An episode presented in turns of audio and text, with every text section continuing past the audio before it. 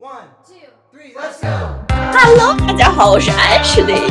This is 王豆豆 speaking，欢迎大家来到新一期的拉伸吧。这一期呢是一个非常特别的主题，王豆豆小姐，这是为您特别准备的主题。因为这是普国同庆的日子，同时呢，还是我们王豆豆女士即将过生日。嘿嘿嘿。其实我们我们这个时间就正好是在我生日前两天，好，是我们两个把各自的生日拼在一起，等于提前跟大家庆祝一下。等于说是我们两个自恋狂，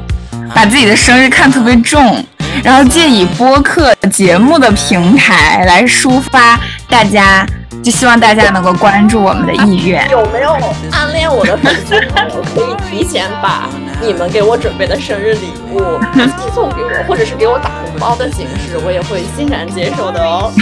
对对对对对，我觉得 Ashley 这个礼物，Ashley 挑礼物一定是需要非常非常上心的，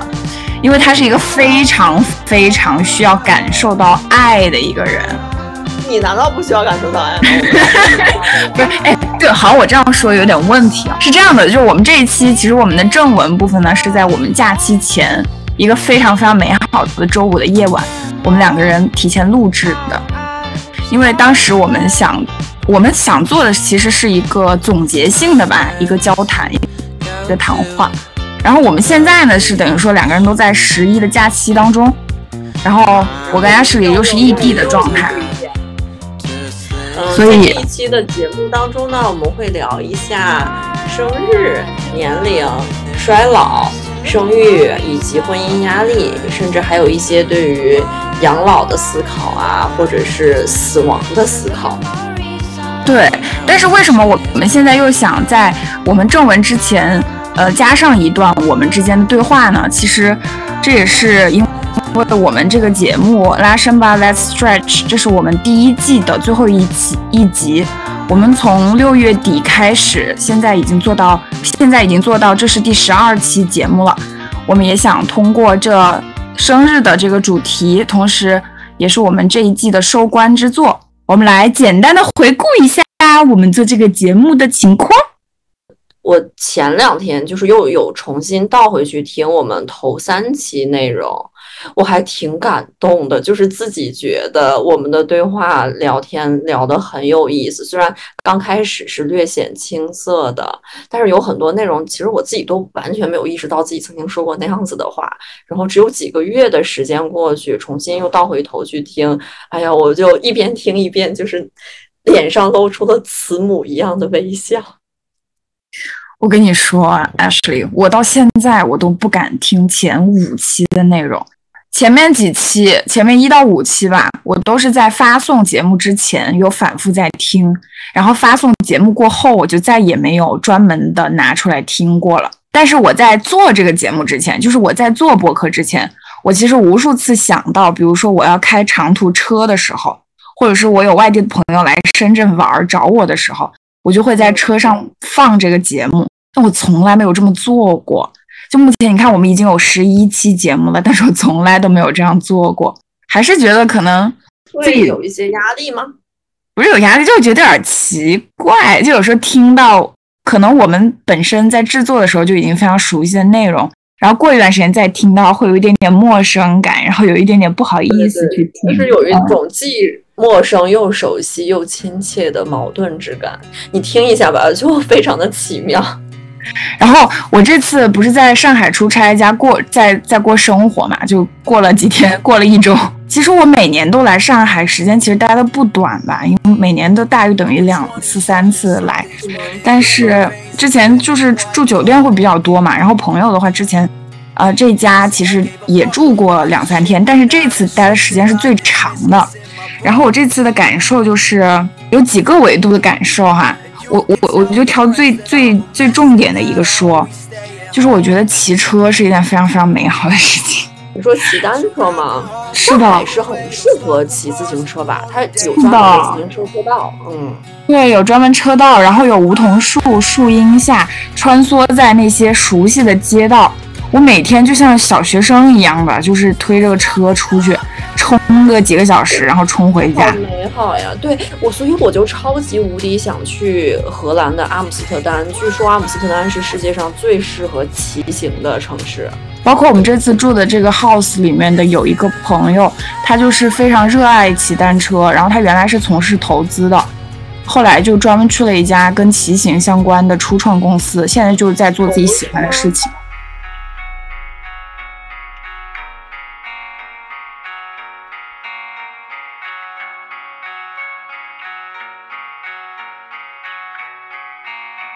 还是很美好的。然后我听说深圳是不是暴雨？这几天暴雨挺挺挺多的。昨天天气很差，今天天气也不太好。然后整个深圳就空空荡荡，就像一个空城。去年十一我也是待在深圳，我还挺享受这种感觉，就是你在街上走，马路上车辆也不多，行人也不多，大多数人都聚集在那些购物商场啊、饭店里面。我可以想象那个感觉。就有点像过年的时候深圳会呈现的样子。对我还没真没想到今年我会自己一个人在深圳过国庆节。你马上就可以等到我回去了啊！你就再等两。这种喜大普奔的节日里面，我自己一个人在这边。哎，其实我我还有一个想跟你分享一下的。我这两天不是骑车出去会运动，然后见朋友嘛。然后我有两件事情是我一直想做，然后我这次终于达成的。一个事情就是白天喝酒，我一直都想做的事情就是白天我点一杯鸡尾酒，白天哦大白天外面阳光明媚的时候，我喝个鸡尾酒，然后做 people watching 这件事情，我啥都不干，我就就就是看人。然后我之前一直都没有可能，因为要么就是跟朋友出去，别人点咖啡，你点杯酒就显得很奇怪，我就不好意思这么做；要么就是实在没那个心情去做这样的事情，因为在，呃，在自己生活的城市，总是想着如果出去坐一坐，要么就是谈事儿，要么就是自己真的可能要工作，就有一些事情要忙嘛。所以说我这次是真的很认真的，我就是为了下午去喝酒，我就找了一个 bagel 店。然后我就点了一个 bagel，我就认真的点了一杯酒，我就在那里 people watching。第二件事情就是我发现啊，就是可能也是我真的是年纪现在有点大了，就我会觉得我过去如果去一个地方的话，不管是我出差的时间空隙，还是我要去一个地方玩儿，我都把时间排得很满很满。比如说逛这个博物馆、逛美逛美术馆、吃饭、见朋友、喝酒、蹦迪，然后。去去吃 brunch，我就会把时间排得很满，但这次我没有。就这次的话，我觉得就是我好像就是出差结束，工作完了过后，我就马上要放假了。放假第一天，我搞了一下工作，就把工作全部收尾。然后等到大家还没放假，倒数第一天假，大家倒数第一天上班的时候，那天我就好像就是去健身了，然后跟朋友见了个面。但是后面我就觉得朋友也可以不用见了，然后因为都差不多也见了，该见的人也见了，然后。吃饭也不是说一定要去哪里打卡，然后我觉得我可以待在家里就看看电视，跟住在一起住的家里的朋友就是一起出去随便吃个东西，也不一定要吃什么特别有名的餐厅，就想吃什么就吃什么，可以吃碗拉面，可以吃啊炸鸡什么都可以。好像有从某种角度上说，好像缺少了对外的好奇心，但是又是一种很踏实的感觉，就是。就这个时候，比如说我的一个朋友说啊，我再带你去哪哪个店去打卡一下那儿的甜品或怎么，我会说不用不用了，就这次就算了，我就没有那么的一定要去的那种感觉了。就这个也是我的一个变化，嗯。然后我我在跟上海的朋友在聊这个事情的时候，我说，可能真的是因为就现在对于这些事情就没那么好奇了，不是那么想尝试太新鲜的事情。证明你在马上要过生日的这个节点上，的确又更加成熟了呢。对，就觉得真的是自己改变了一点点。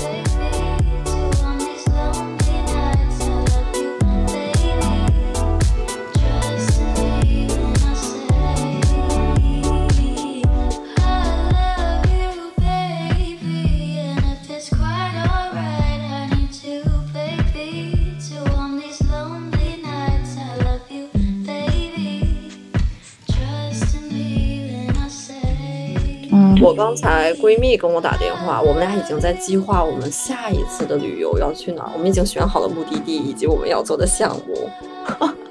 我现在已经很兴奋了，嘿嘿，是的呀。所以说，我觉得有期待的生活就是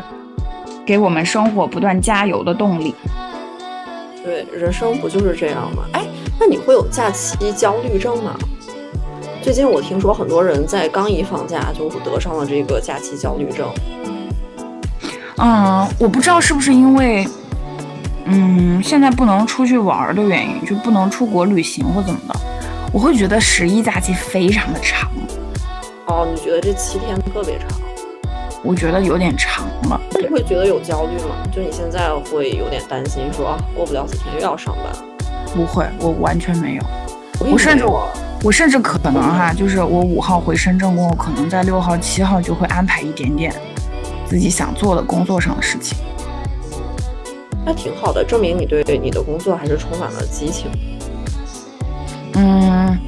可以这么说吧。同时也可以说，就是有些事儿我已经认准了，那个事儿只有我做，就不管我有没有激情，这事儿都得算我头上的，所以早做我也是这么想的。我现在想说，就即使是假期加班，也是为自己添砖加瓦，对吧？对，是的，是的，而且我跟你说啊，还有一个特别特别适合，呃，让自己在休闲的时间投入工作的一种工作方式，就是去自习室，就不要在家里待着工作，也不要去咖啡店，就去哦自习室工作。我我在咖啡店是没有办法好好工作的，那个是声音太大了。嗯，对，就去自习室，你就给自己，比如说四个小时在自习室待着，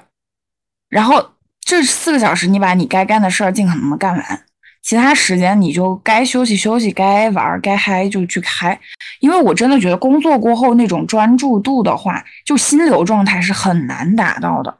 就跟学生时代非常不一样。对哎，这一期其实我们到聊到往后的位置，也有聊到说为什么年纪越大，注意力越难以集中。就还有一个就是这次我出来晃了一段时间哈，我感觉好像对于感情上的一些东西释然的部分会又多了一点，就我觉得我又进步了一点，你确定？我确定，嗯，就是我逐渐的意识到，因为上海的这些朋友跟深圳的朋友是不一样的，我觉得上海朋友的状态在我看来会更加的国际性一点，观点的话阈值会更宽一些，就是。我感觉在结婚生子当成人生的一个必要选项。嗯，也不这么说吧，就是该结婚的结婚，该生孩子还是生孩子了。但是大家对于这个事情的包容程度和态度呢，跟深圳还是有一点点不一样。就这仅限于我所能够接触到的朋友圈子的感受哈，因为嗯、可能我我所接触的这个圈子的话呢，嗯、上海的朋友这边的话，呃，中外交流会比较多。就是比如说女性朋友，她们的男朋友是外国人，这种情况会非常多。嗯，然后在这种情况下，我就觉得他们对于结婚啊、人生规划什么的，其实在我看来是比较传统的，就是还是会认真的去往婚姻的方面去考虑。然后甚至在疫情下，他们双方呃异地两年没有见面，他们还是在往这个方向去考虑。但这个过程当中会存会存在着非常非常多的心理的纠结，这个也是可以理解的嘛，对吧？但是我就是在这种情况下，我就更加意识到了。呃，好的情感，或者是说，就像你之前说你想要双向奔赴的情感，我就在他们身上看到了双向分、双向奔赴的情感。嗯，对我的影响就是，嗯，眼前凑得近的那些东西，更多的是我的一种臆想，就我个人的一种印象，是我自己把自己带入了一些情绪，所以在那些时候给对，我带来觉得，就负面的一些感受。一些倾诉，我觉得你自己，嗯，演绎的东西很多。我不得不说，您的确是个戏精，当然我也是。对，实际上这些事情可能它就是非常，它就是非常非常平淡正常的，不说平淡吧，就是一个普通的恋情该有的一些元素在。然后是因为我的一厢情愿把这个东西弄成了一种非常苦情的东西，以至于我自己深陷其中。但我现在就慢慢的就出来了。那很好啊，那证明这次上海之行没有白去。有的时候就是这样，你换一个工作环境，或者你换一个生活环境，你就知道之前的那段恋情对你的影响也不过如此。If I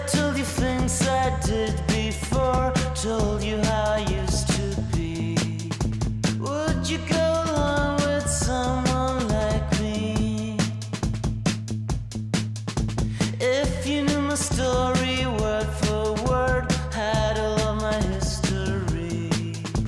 would you go along with someone like me?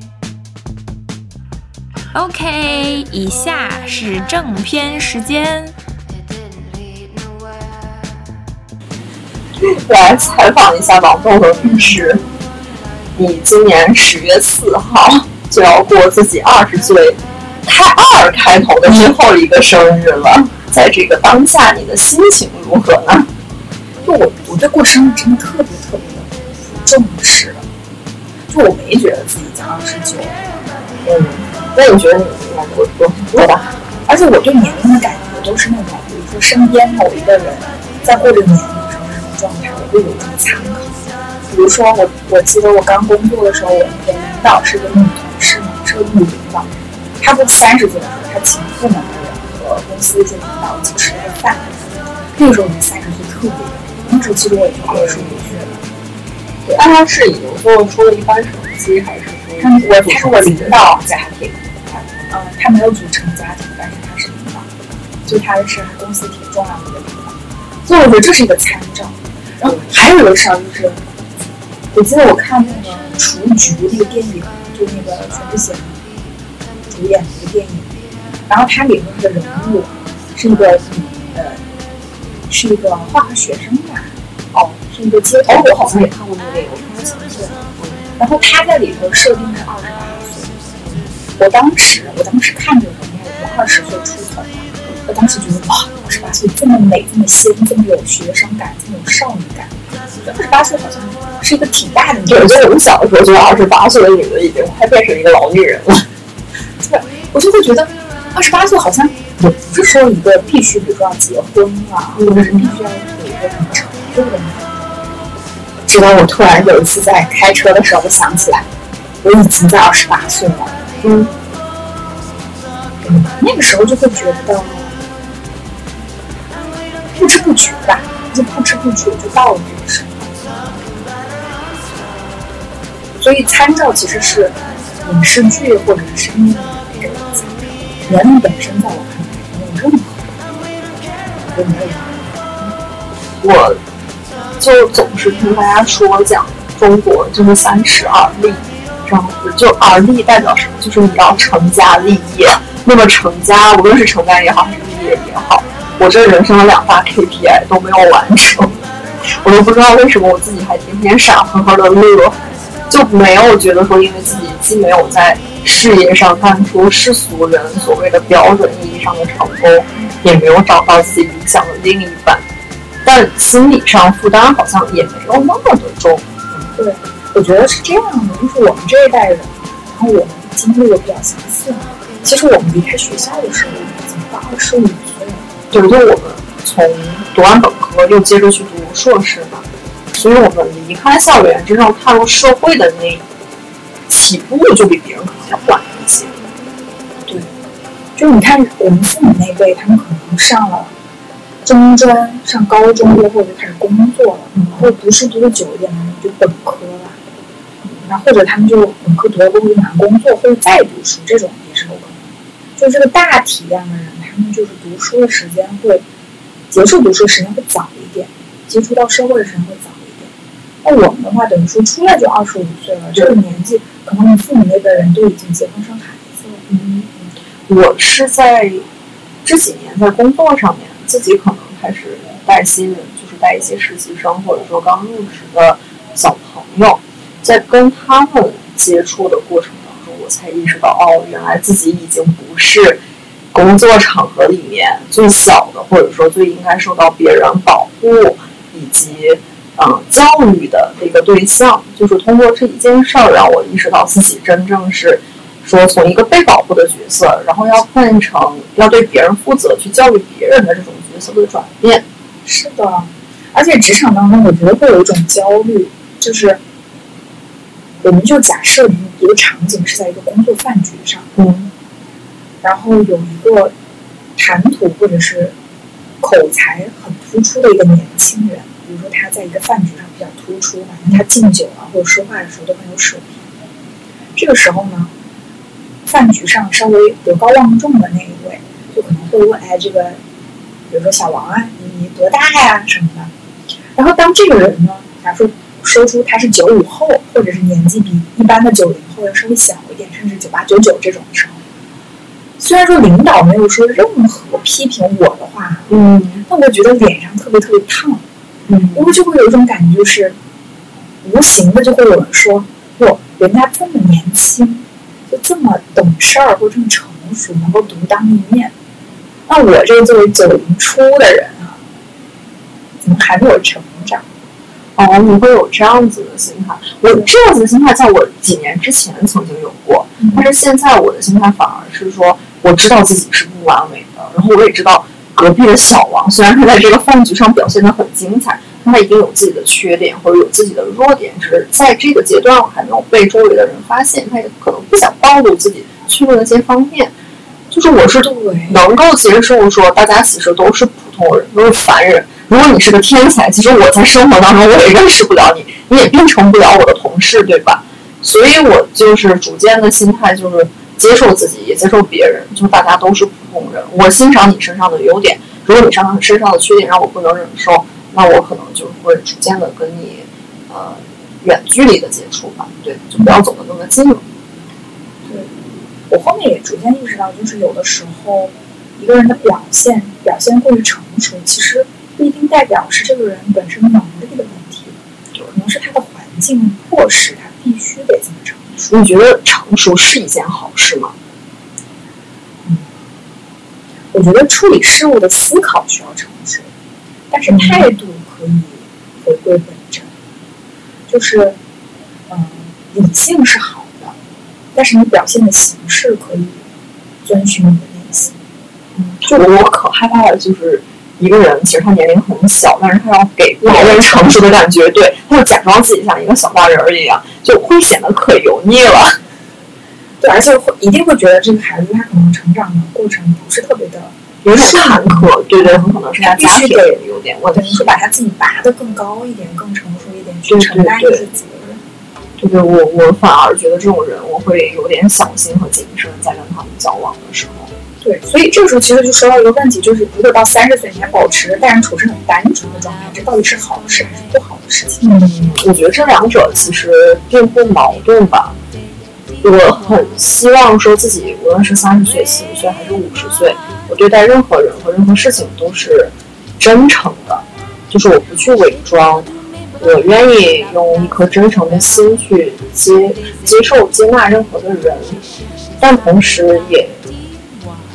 用成熟的、包容的心态去解决那些负面的情绪或者是负面的嗯嗯因素吧。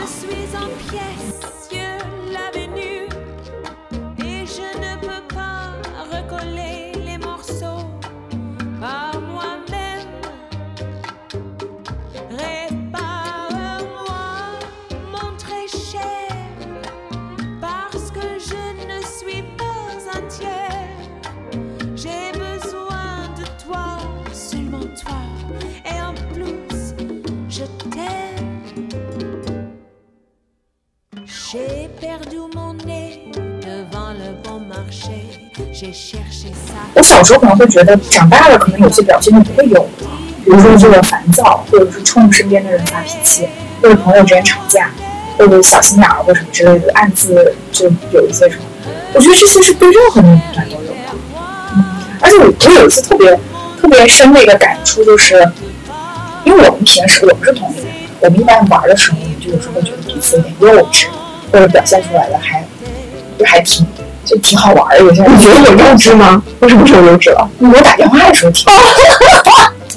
就就会觉得这事儿是小朋友才能做的。但是因为我是把你看成我很亲近的人，我才到我的这一面表现出来了。就比如说，我有时候会觉得我爸妈哈，我说我爸爸，他在跟他的好朋友在一起的时候，他其实也是一个小孩，哦，就就是一搞就互相就是什么打一下呀、摸一下，然后就骂一句啊什么的，就也是一个很童真的。那证明你爸爸我的状态是很幸福的呀，他才能把他的得看他跟谁。在一起。如果是他自己很亲密的朋友，他肯定是可以这么做的，跟家人也是可以这么做。但是如果说面对比如说完全纯，呃，就是还是需要他稍微稍微端着点儿的，或者稍微注意点儿的场景，他可能会这样。所以我觉得其实表现出天真那一面，其实说明这个人这个状态是安全的，你觉得？但我觉得我我确实很珍惜，看当我看到比自己年长很多的人还能够保持很天真的那个状态，那个那个当下，我会觉得就是保持天真是一件很幸福的事情。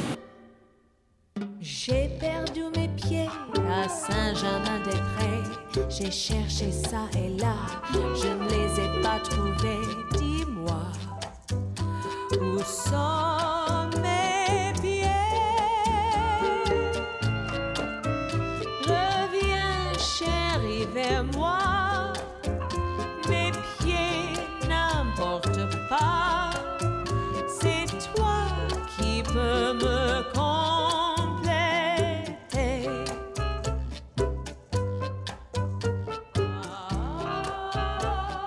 哎，豆豆，我好很好奇，你回顾你过的这所有的生日里面，有没有一两个很糟糕的生日也好，还是很精彩、特别难忘的生日也好，嗯，你能回想得起来吗？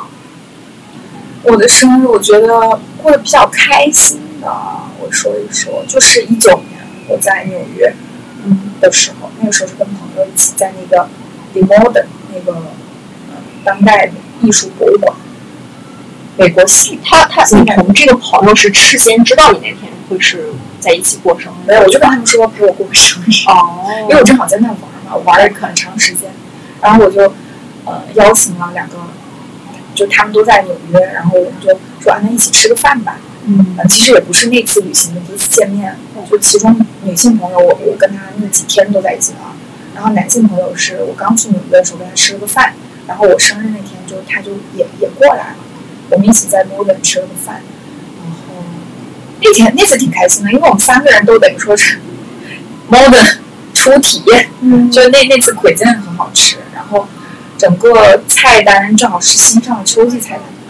然后就感觉那天晚上节目就很满哦。对，那次就是我们很开心。下午的时候，我那个男性朋友，他是搞呃，他他斜杠是一个 fashion blog blogger，然后他就那天下午陪我逛街，我买了一双自己喜欢的鞋，我还在一些 van 呃 vintage 鱼店里头淘了一件巴宝莉的风衣，就有过到那个购物的瘾。后来他陪我一起，我们一起去了 Modern，然后就跟那个朋友见面，然后见面了跟我吃完饭过后，我和那个女性朋友我们去蹦迪，就是他带我去体验，他觉得在当地就在纽约那个社区是 local，是是是外国人愿意去的夜店。就我们之前我我们之前有去体验过韩国人喜欢的和中国人喜欢的那种，然后我说我想体验当地，然后他说那就安排在你生日那天晚上给你 给你安排一下。我说好好，就是等于说我们就吃完了饭过后，我就跟那我们就跟那个男性朋友分开，他他就有别的活动，然后我们俩就去蹦迪了，然后蹦迪了，大概到凌晨两三点，我回到家，然后我就收拾行李，我就回中国。哦，就是那天晚上你就刚好是回国的对对对航班，嗯，呃，就第二天就是回国航班，然后我就当时我就没有打算睡觉，我就那个晚上我就打算不要睡觉，我回家真的吗我就放着那个《New York I Love You》那个电影，嗯然后我就在收拾东西。到天亮的时候，我我房东他是一个很早起的人，他早上起来就跑步，我就跟他说我说我要走了，然后我们就拥抱了一下，他就跑步了，我就就这好美好啊！这个画面，非常难忘的经历。那你再选一次，明年过三十岁生日的时候，你还想再来一次这样子的体验？就我虽然很想结婚，我虽然很想结婚，但是如果说在婚姻，比如说一个相对的一个 social，你你重复我很想结婚两次，对面做了一个结婚狂。对，假设假设我结婚了，意味着我可能这样的体验就会少，或者这种这种体验可能对对对，肯要跟。伴侣一起吃面这个，很难有独自的。就在这种情况下，我还是觉得，我如果还能够有一次这样子独自去体验旅行，然后独自去住 Airbnb，然后去体体验在异乡的一些新奇的感受和一些未知不确定性的话，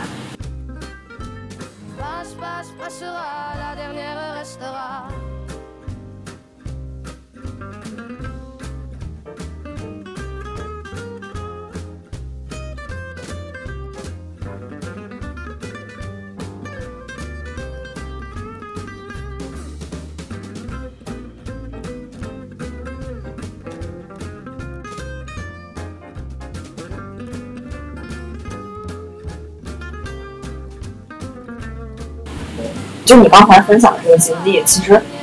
我也有过，但是跟你这个经历还有一些不同。可能你刚才那个是比较，嗯，享受自己狂单身的狂欢，我的这个就听上去有一点悲凉，有点苦涩。是我一七年那年，一七年我们应该是多大呀？是三二十六岁，一七年我们就二十六岁了嘛，就二五二五加二六，二十五吧，应该差不多二十五岁。那个时候我还就是有男朋友，然后那个时候男朋友他在巴黎，然后我当时是就是加拿还在加拿大实习，嗯，他给了我一个邀请，就是说要不然你过生日的那一个星期，你就先请一个星期的假期，然后你来巴黎，我跟你一起过生日。我就觉得说哦，那也挺好的，就是如果能两个人在一起。把我这个二十五岁的生日还是二十六岁的生日一起过，那 OK，完全 OK。所以我就买了机票，就是从巴黎飞去，呃，从蒙特利尔飞去了巴黎嘛。我们是这样子的，就是说，在我生日之前的那个周末，我们一起去了，应该是布列塔尼，就是做了一个比较短的旅行。冬天布列塔尼，布列塔尼一个是很冷，就是它海边又会很潮湿，又会经常下雨嘛。就你整个人的心情，就是那种被阴霾笼罩着的心情。就那个周末那个小小小短途的旅行，没有让我觉得很好。然后我们回到巴黎以后呢，我的生日刚好是一个工作日。我这个人是不太喜欢跟别人添麻烦，我是没有要求他说，我当时那个男朋友说，哦，你就是说。呃，需要在我生日那天，你最好能请个假，或者说你至少请半天的假，我们两个人下午可以一起去做一个只属于我们两个人的事情。我当时没有这样要求，然后他也完全没有想要这样子做。于是说我生日的那一整天，我都是跟自己待在一起的，就白天。对，白天都是跟我自己待在一起。上午我是先从住的地方，然后跑去那个卢森堡公园里面转了一圈。我记得当时就是那一天的天气，巴黎天气是特别特别好，就刚好是很有秋意，那个风也吹在脸上天上，很蓝，天很蓝很高，嗯又没有有云画面感，对对对。嗯然后就是在卢森堡公园里面，它会有就是公用的椅子嘛，就是有游客啊，或者是那种老人退休的老人坐在椅子上面，就是在那边晒太阳。我当时就是在卢森堡公园里面的时候，就是给我爸妈，这就是给我在国内的发小，给跟他们视频通话了一下。我那个时候其实情绪就有一点崩溃，我就觉得说好像我来了法国过这个生日，但是跟我预期的不太一样，就周围的一切都是那么的美好，为什么我却是独身一个人在卢森堡公园里面给你们打 FaceTime？然后出了卢森堡公园里呃以后，我就想说，要不然就去塞纳河周围走一走，就是看看河景，可能心情会好一点。就又自己坐着地铁去了塞纳河，然后好家伙，塞纳河的那个桥上有一个老头在那边吹萨克斯，就这个听上去就是很 cliche，他就在吹《玫瑰人生》那一首曲子。我又恰恰就是联联想到说，哦，他在唱《玫瑰人生》，但是我的人生一点也不像 玫瑰，不玫瑰，对，一点也没有玫瑰的那种粉色的泡泡。我就就是说，在塞纳河自己徘徊了一会儿，又觉得没有什么意思，然后就近吃了个饭，就回到了我住的地方，感觉自己费了很多的努力，还有时间成本、金钱成本，去想要给自己营造出来一种所谓的浪漫的气氛，但是却没有达到自己的预计。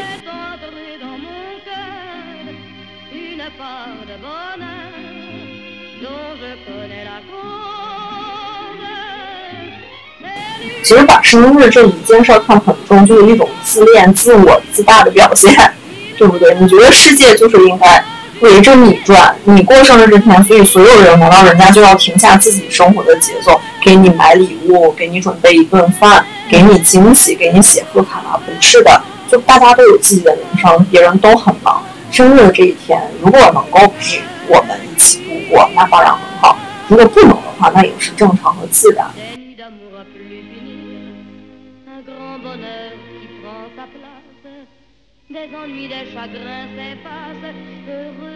这还有一点，我觉得就是你你可不可以做到，你想要什么你就告诉别人。对，你说的非常对，这一点对我来说很难哎。我很喜欢，就是说对方啊，我们也认识这么久了，你就能够猜到我想要什么，别人猜不到啊。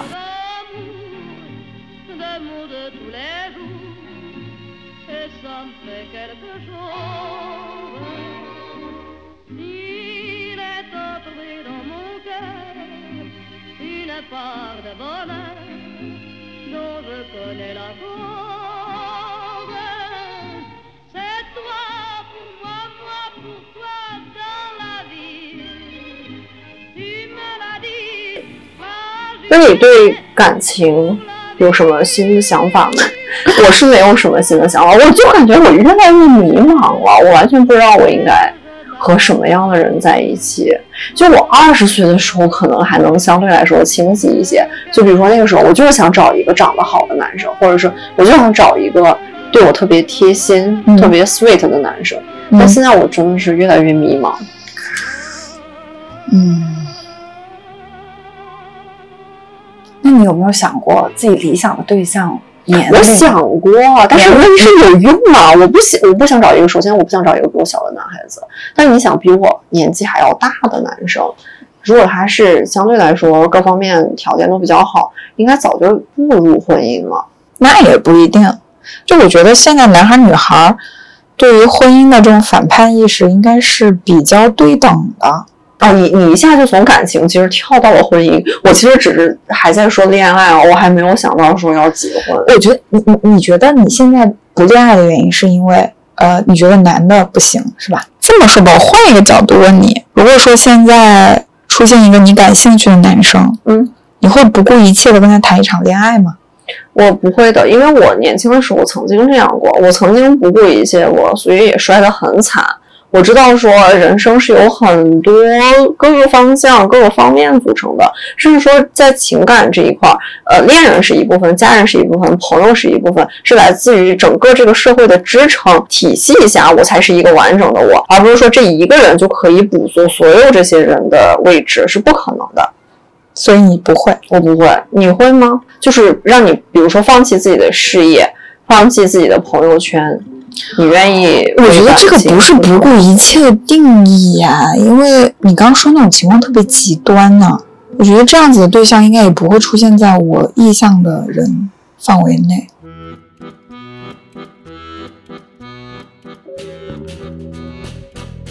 我曾经有过一感情，就是我在跟这个人见面第一天的时候，我就很害怕失去他。这种情况下就会有一个问题嘛，就是说，如果你知道你跟这个人不会有结果，或者你想到离开这个人，失去这个人，你就会特别特别痛心的时候，你会不会跟他在一起？那你说，对于那些已经结婚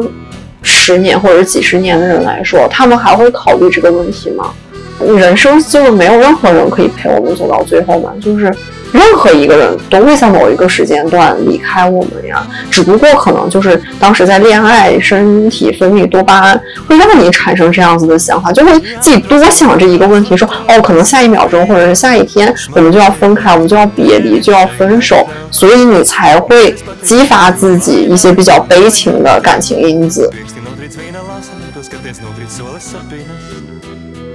但是我会觉得，在感情当中我，我学到了一些东西，比如说，我知道哪一类人，下次我遇到这一类人的时候，我就可以 sense 到这类人可能跟我没有结果，那就是我来去决定说，这个人我是跟他谈一段恋爱，还是说我如果是为了婚姻的话，我干脆就不要开始。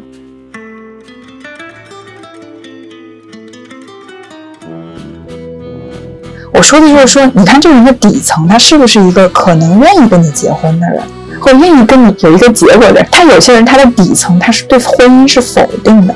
我是不是太多说了太多关于结婚的事情？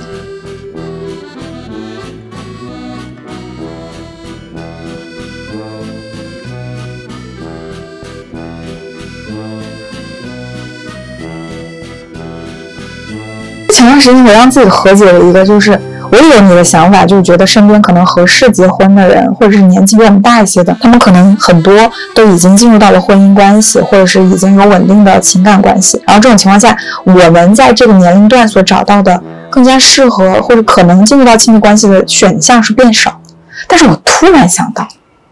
还有比我们年轻的人呢。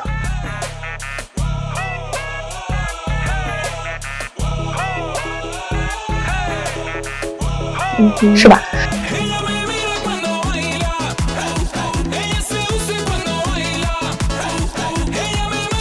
所以其实，只要是你自己不设这个限的话，你的机会还是在的，就你获取爱情的可能性还是在的。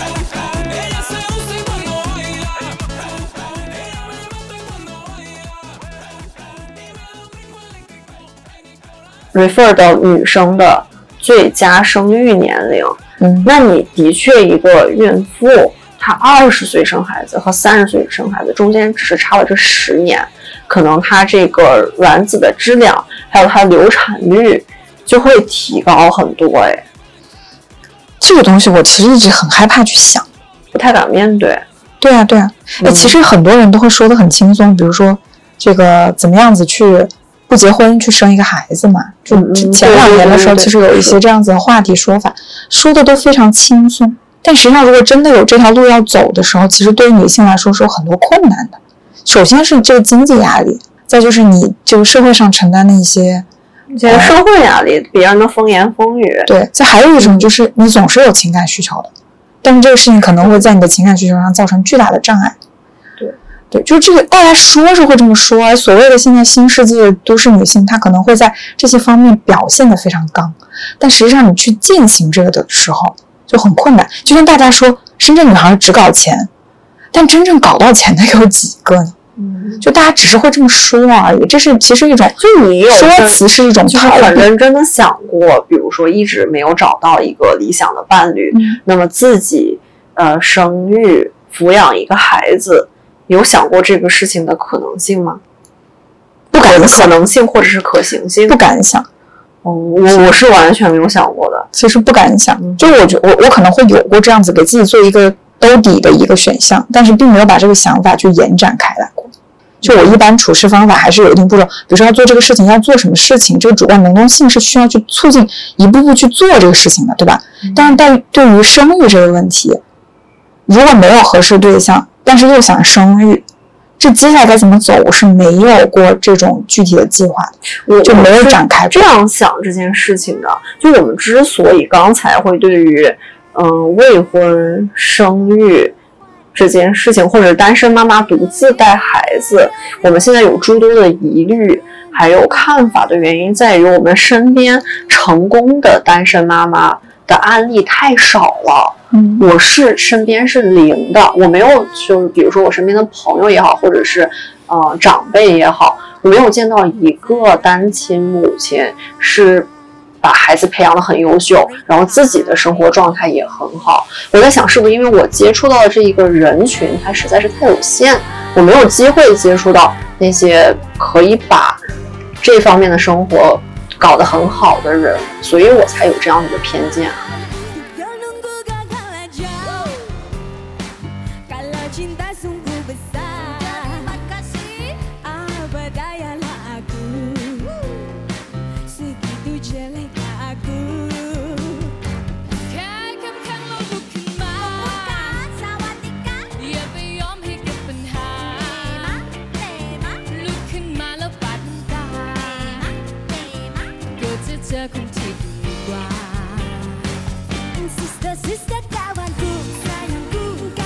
嗯，我觉得比较庆幸的就是在于。我们现在离父母不是很近，就是还是有一定物理距离。再就是我们身边的圈子跟我们一个状态的人也很多，你身边结婚的朋友多吗？很少，就结婚的朋友不知道为什么可能我们在上学的时候性格就不太一样，就后来就越来越渐行渐远，最后能够朋友圈筛选下来留下来的，大家也都剩着。对对对，我也觉得我身边结婚的人特别特别少。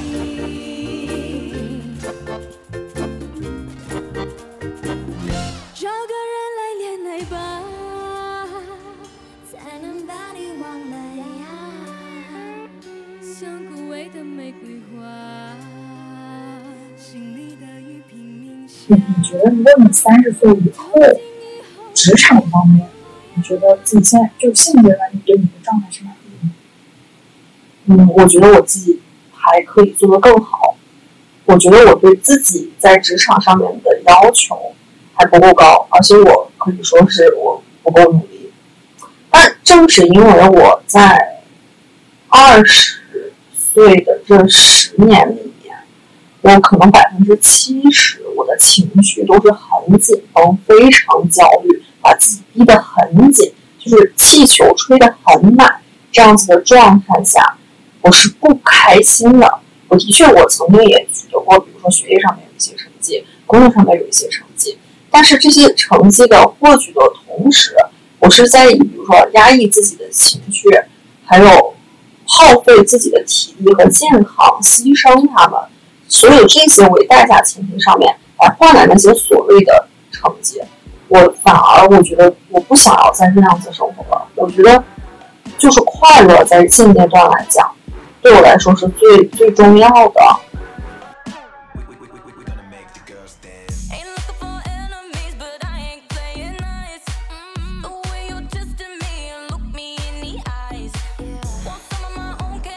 假设我们两个都没有后代，我们也没有找到合适的伴侣。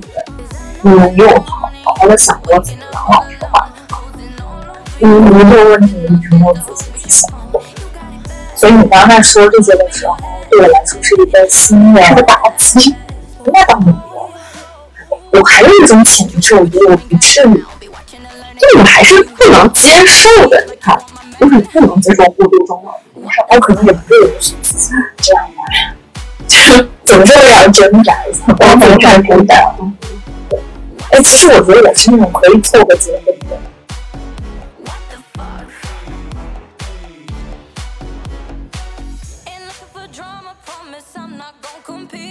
我我对养老这件事情，一直到现在也没有一个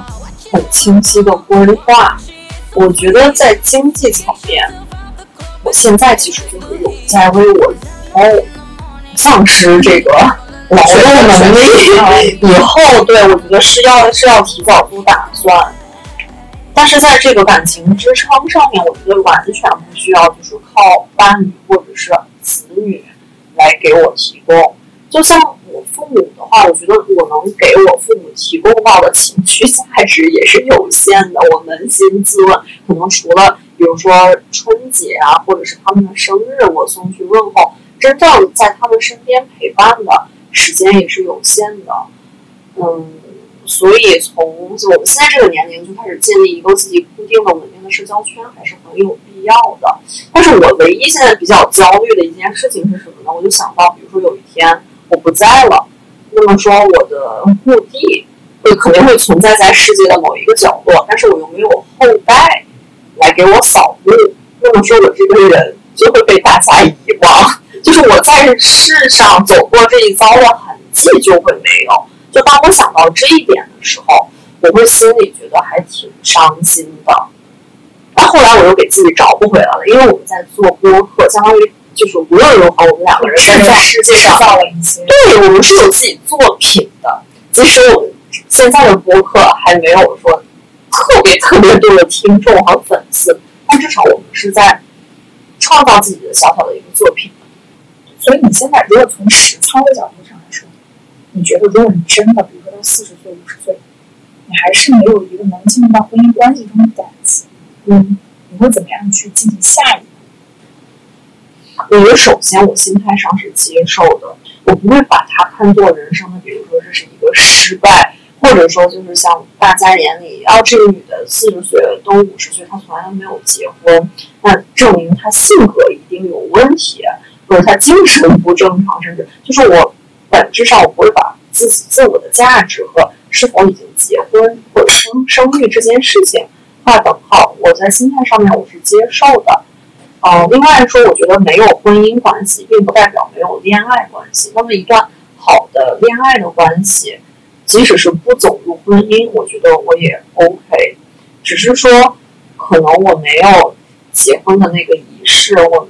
不穿婚纱，我就觉得是少了这样子精彩的仪式感，是会少的，会有所遗憾。但人生不就是一个个的遗憾所组成的吗？就是你很很少能说人生就是一帆风顺，就是一切都是按照自己的想法去走。那年纪越大，我越发现那基本上是不可能。大多数时候可能就是平稳，再加上一些不如意，偶尔的那一两个让我快乐的点，我就很满足，我就会很知足。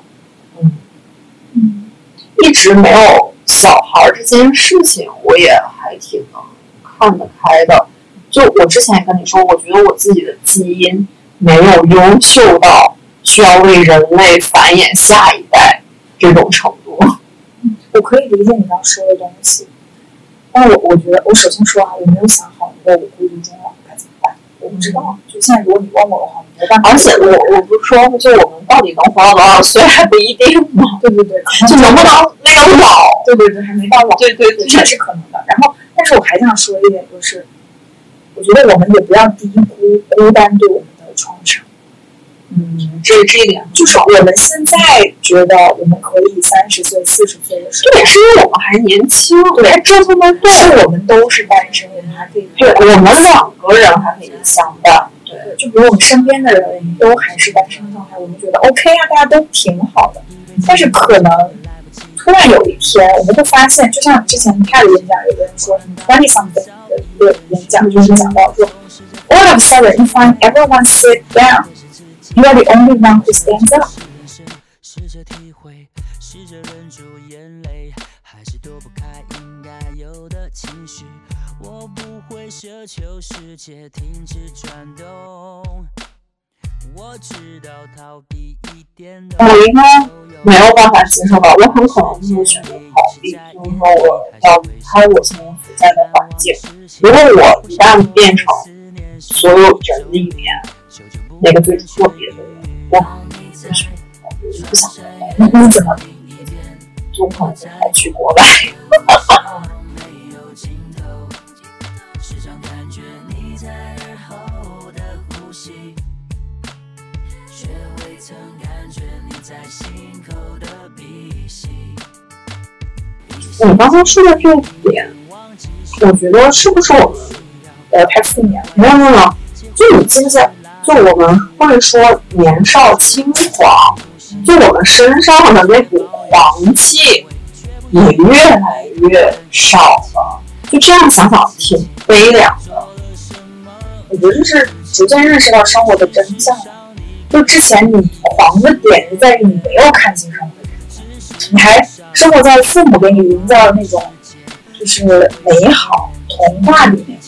但当你就像就像挣钱这个事情一样，你在小时候你就觉得挣钱是件非常简单的事情，没有钱就找父母要。但是等你自己挣钱，你发现这个事情它其实没用，就财富积累没有你想象的那么容易。财富积累是还是一块钱一块钱去积累起来的。然后你想怎么着站着把这钱挣了，还真是挺难。最后发现都是自己跪着，对，也不至于是跪着吧。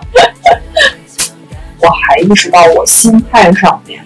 有一个很大的变化是。我更加喜欢自然，就这个自然，它不是说那种，你肯定是包含泛泛意义上的大自然。我很喜欢去徒步啊、跑步啊、露营啊、潜水这些任何冲浪与有自然亲密接触的事情，都会让我产生兴趣。另外一方面是我很喜欢跟自然单纯，就是比较返璞归真，能够化繁为简的人打交道。就是不是那种社会上面摸爬滚打过后有着市侩或者是世俗这样子气质的人交往，会让我觉得很累和很烦躁。你有这种相同的感受吗？我我我能感觉到，就是你这次去阳朔，嗯，然后整个人就非常的或者一种，然后你给我打电话，然后你问我，哎，阿诗你现在在干什么？我说我刚爬完一座山，马上要爬另一座山。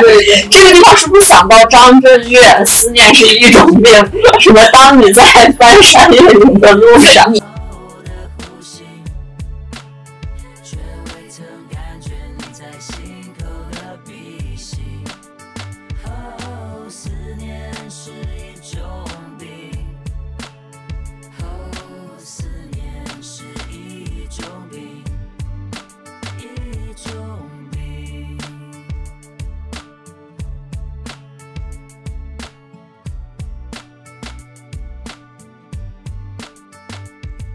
我跟你讲，就是正在你给我打电话的前一个小时，我是在去嗯象东山的路上。象东山也是一个相对来说比较有名的景点吧。我们在自驾就是往那边开的时候，中间路过了一个观景台，当时应该是早上七点多钟，我们从车上下来就想在那个观景台上休息，就看到我首先看到就是一只鸟，我根本就不知道那是什么鸟。我第一个反应就是，我真是一个可耻的城市人。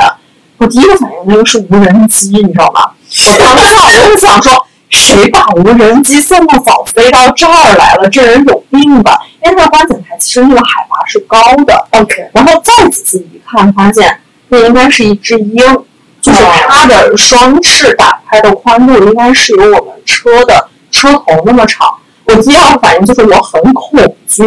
我心里就想说，我一定不能动，因为鹰它是老鹰，它是远视眼，就是它会捕捉到任何动的东西，但是它会下来抓我。后来我们就会，然后我就第三个反应就是，我真的感觉我心头一热，就觉得天呐，我竟然还能在这种游客景区可以看到一只鹰。看到它以后，我们就回到车上，准备再继续赶路嘛。然后那个路它是盘山路，在下面往下蜿蜒、往上蜿蜒走的时候，那个应该是有五秒钟跟我们是平行，当然是中间隔了不知道多少米，就是平行还飞了五秒钟。我觉得好感动啊，就是人与自然。我以为你说跟《神雕侠侣》有可能是吗？我今天看《天龙八部》，对，因为你最近不是在看《天龙八部》对，然后就开始重温我以前把金庸的这些比较大部头的东西再过一遍。这是你给自己生日立的一个 flag 吗？其中的一个是把金庸的大部头都过一遍。我突然很想在武侠世界当中寻找精神寄托。但是那个快乐，你知道就跟充电，我蹭一下充到了百分之百，回深圳待不了两天，又变成百分之二十了。但是你想，你你你可以试图把当时的那些美好的记忆，对对，还录在，嗯，记录在，在你觉得特别难受，或者你觉得无论是都市生活上，对吧？你还是会放弃。对，我是这样子的，就是我一定是在，比如说在深圳，我待两三个月，我是一定要逃离这边，就是哪怕就出去待个一天或两天，让我换一换脑子，我再回来，感觉工作也没有那么烦心了，生活也愉快了，就是吃完麻香，身体倍儿棒。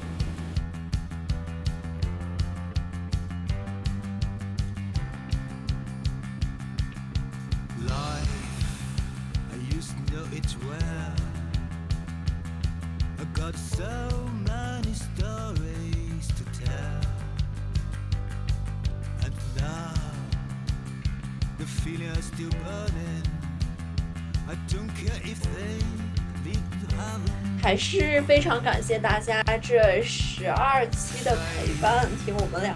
两个人啰里吧嗦的对话。我们其实做这个节目的初衷，更多的是想满足我们自己的表达欲和记录我们生活的点滴，所以非常感谢和非常欣喜。确实，身边的朋友们听到这个节目的反馈，给我们的反馈还是很好的。对然后有一些节目确实也收到了一些，就是嗯、非常感谢我们能够做出这样的内容，给他的生活带来启发，或者是有这种共情的感受的这些呃这些片刻吧。谢谢大家的支持。而且通过做播客这这件事情，也让我交到了非常多的新的朋友，这是让我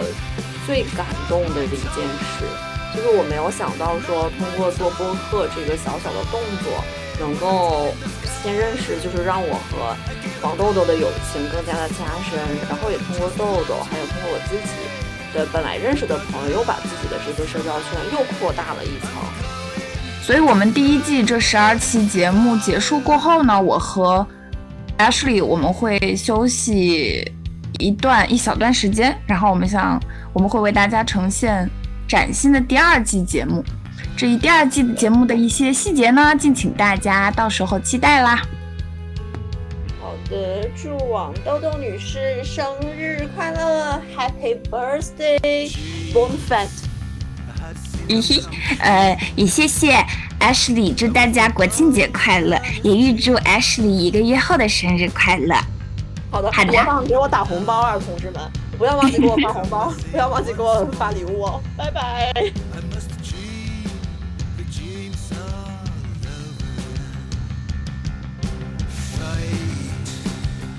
Figured it out. Uncovered the